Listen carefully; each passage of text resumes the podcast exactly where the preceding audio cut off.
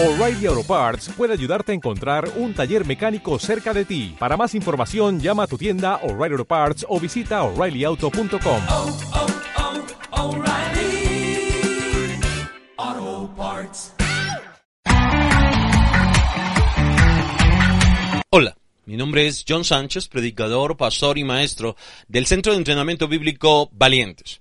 Quiero darte la bienvenida a este desayuno del cielo número 25, basado en Filemón, capítulo 1, versículo 6, y titulado El Evangelio.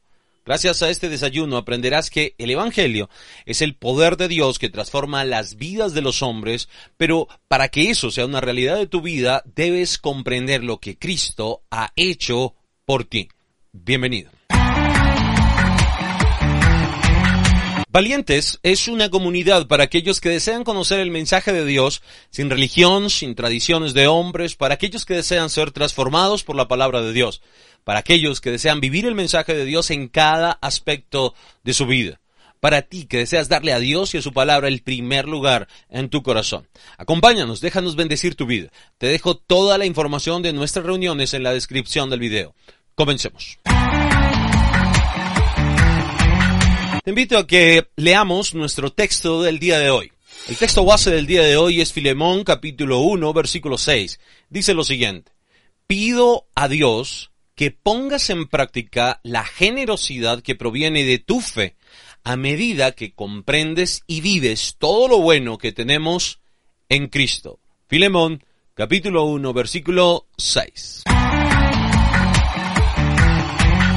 Esta carta del apóstol Pablo a Filemón refleja su pasión por el Evangelio. Tanto Onésimo como Filemón recibieron esa buena noticia del Evangelio de la voz de Pablo. Onésimo era un esclavo fugitivo propiedad de Filemón. A Filemón Pablo le había predicado el Evangelio mientras estaba libre, pero a Onésimo Pablo le predicó el Evangelio mientras estaba preso en sus prisiones. Esto es pasión por el Evangelio, predicar independientemente de las circunstancias que estemos experimentando, libres o presos, en riqueza, en necesidad. Y eso es lo que la carta nos permite descubrir, esa pasión por el Evangelio, además de dos grandes verdades, de dos verdades preciosas acerca del Evangelio. Observemos estas dos verdades que podemos descubrir en la carta de Pablo a Filemón acerca del Evangelio. Veamos en primer lugar el poder del Evangelio. En esta carta, Pablo nos habla no solo de su pasión del Evangelio, sino del poder del Evangelio. Pablo le escribe a Filemón acerca de Onésimo lo siguiente. En Filemón capítulo 1 versículo 11 dice, en otro tiempo te era inútil. Eso dice de Onésimo, pero ahora nos es útil tanto a ti como a mí.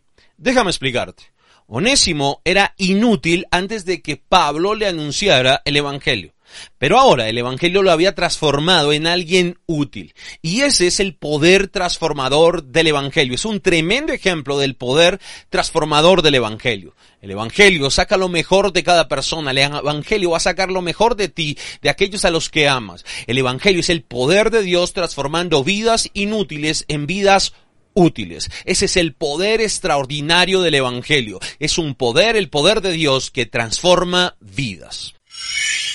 Lo segundo que Pablo nos menciona o nos deja ver en esta carta a Filemón es, en segundo lugar, el contenido del Evangelio. En Filemón, versículo 6, Pablo escribe a Filemón lo siguiente. Filemón 1.6. Pido a Dios que pongas en práctica la generosidad que proviene de tu fe, a medida que comprendes y vives todo lo bueno que tenemos en Cristo.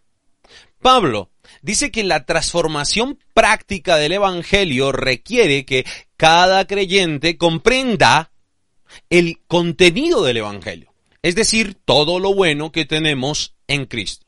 Permítame mencionarle o recordarle los tres grandes regalos que una persona recibe cuando hace de Cristo el Salvador y el Señor de su vida. Cuando uno cree en el Evangelio, cuando tú crees en el Evangelio, recibes tres grandes regalos, tres cosas maravillosas que Cristo ha hecho por nosotros. En primer lugar, limpieza, en segundo lugar, poder y en tercer lugar, conocimiento. Hablemos un poco acerca de la limpieza. La limpieza se refiere al perdón de nuestros pecados. Gracias a la sangre de Cristo que fue derramada en la cruz, Toda persona que deposita la fe no en su buen comportamiento, no en su propio andar, sino en la muerte de Cristo, esa persona recibe el perdón de todos sus pecados pasados, presentes, futuros, sutiles o pecados ofensivos. Cristo murió para que los que creemos en Él seamos completamente perdonados. Ese es el primer gran regalo que recibimos gracias a Cristo. Pero el gran regalo en realidad del Evangelio es nada más ni nada menos que el Espíritu Santo. Y gracias al Espíritu Santo tenemos además de limpieza de nuestros pecados, también otros dos regalos maravillosos, poder y conocimiento. Entendamos pues en segundo lugar el poder. Entiéndeme bien, este poder no, no es para hacer milagros, este poder es para andar en los mandamientos de Dios, en los estatutos de Dios, en los caminos de Dios. El Espíritu Santo dentro de nosotros produce en nosotros el carácter santo de Cristo. El Espíritu Santo nos proporciona el poder para vencer el pecado, el poder para vencer la carne, el poder para vencer al mundo, el poder para vencer la tentación, para vencer el temor, para vencer al enemigo, porque más poderoso es el el que está en nosotros que el que está en el mundo, porque Dios nos da un espíritu de amor, de poder, de dominio propio. Ese es el maravilloso poder que nos transforma, el poder del espíritu que nos da todo lo que necesitamos para poder andar en la voluntad de Dios. Y en tercer lugar, el tercer gran regalo que recibimos del Evangelio es el conocimiento. Escúchame. Finalmente, puesto que el Espíritu Santo es Dios mismo, y este, el Espíritu Santo, se hace uno solo con nuestro espíritu, entonces podemos conocer a Dios de una manera íntima.